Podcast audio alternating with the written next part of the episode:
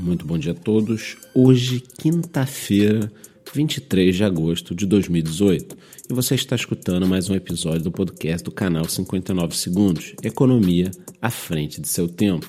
E o assunto hoje não poderia ser outro a não ser a notícia sobre os ETFs.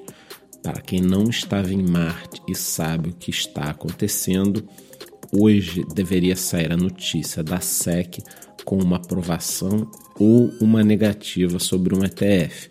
Ocorre que a SEC antecipou essa notícia ontem e aproveitou para julgar várias decisões. Então vamos lá.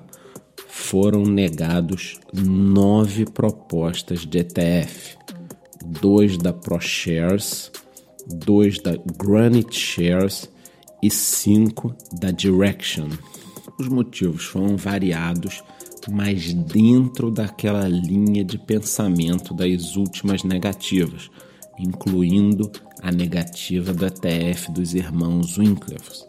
A SEC continua batendo na tecla de que o mercado não tem um tamanho significativo ou de que ninguém é capaz de impedir manipulações e fraudes.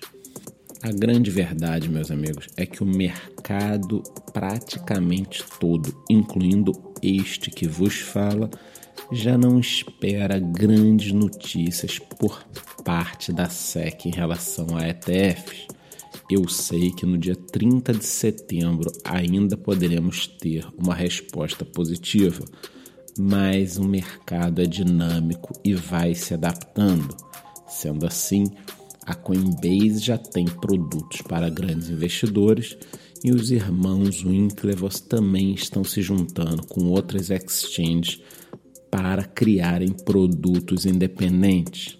Vale lembrar que com ou sem ETFs, o mercado de criptomoedas segue robusto, quebrando todas as barreiras que aparecem no dia a dia.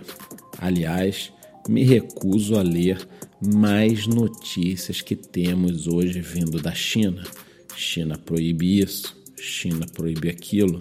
Meu Deus do céu, essas notícias saem de mês em mês. Será que alguém ainda se preocupa com esse tipo de FUD? Não vamos cair nessa casca de banana, né?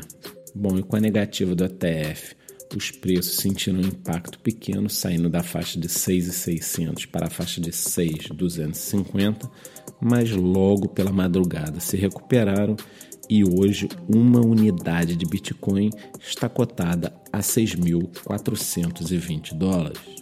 Em relação às principais altcoins, temos aí sim uma queda já um pouquinho mais acentuada, mas nada que assuste os veteranos desse mercado as principais moedas listadas entre os 50 maiores projetos apresentam quedas que variam entre 5% e 10%. Acredito que hoje o noticiário gire em torno da questão do ETF e da SEC, com algumas análises sobre possíveis aprovações negativas, o que está correto, o que está errado. Então vamos cobrindo todas essas notícias Lembrando que teremos uma live no YouTube onde falaremos quais propostas podem ter futuro nesse mercado, já que temos mais de 2 mil criptomoedas, muitos projetos não estão entregando nada e nem têm qualquer tipo de utilidade. Na última quinta-feira, fizemos uma live explicando quais moedas o canal acredita e levantamos a bola para os seguidores. Eu já tenho uma lista das moedas mais votadas, sendo assim, farei uma junção entre as moedas que eu acredito que são boas e as moedas que os seguidores acreditam. E faremos uma carteira aí na base de 10 a 15 projetos para acompanhar. Fique ligado e esteja no YouTube por volta de 8 e meia a 9 horas da noite.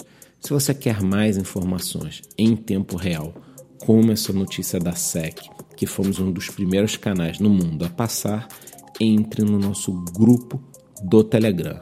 Por hoje é só. Muito bom dia.